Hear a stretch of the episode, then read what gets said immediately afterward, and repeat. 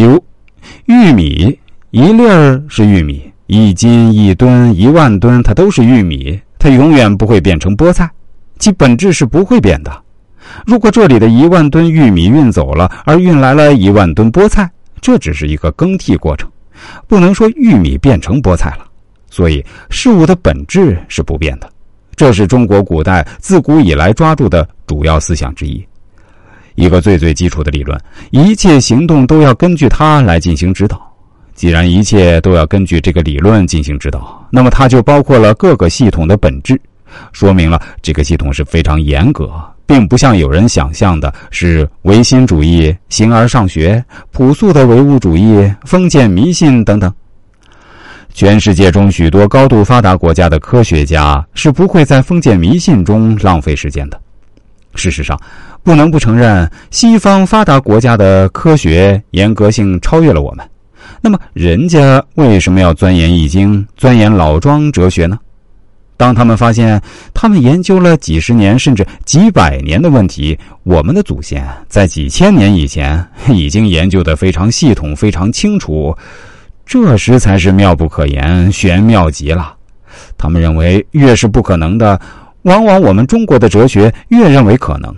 他们认为一加一等于二，我们则说一加一可以等于二，也可以不等于二。最近二百多年，他们才认识到一加一等于一零，嘿，即二进制。所以，中国古代从来没有要求告诉你一个事情就必须是如此这样的道理。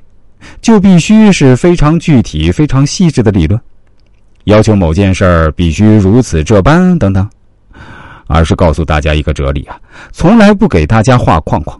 老子《道德经》《内经》《伤寒》《易经》《河图》《洛书》等都是如此，告诉你大自然的规律性，并不讲非常具体的东西。因此啊，当你读道家书时，感到莫名其妙、很玄，其实并非如此。他只是讲一个道理，大家只要在这个道理指导下，怎么用都是。所以我想要对大家说，它没什么框框，充满了生命力。例如，西医中的青霉素是什么病、多少体重、什么具体情况下要用多大的量，定得非常死，离开这个范畴就不允许了。而中国医学就综合了各方面的情况，具体情况具体分析，用药可多可少，可用。也可不用，这样就灵活多了，境界开放多了，把事物都联系在了一起，本质就抓住了。这就是为什么中国文化如此充满生命力的原因。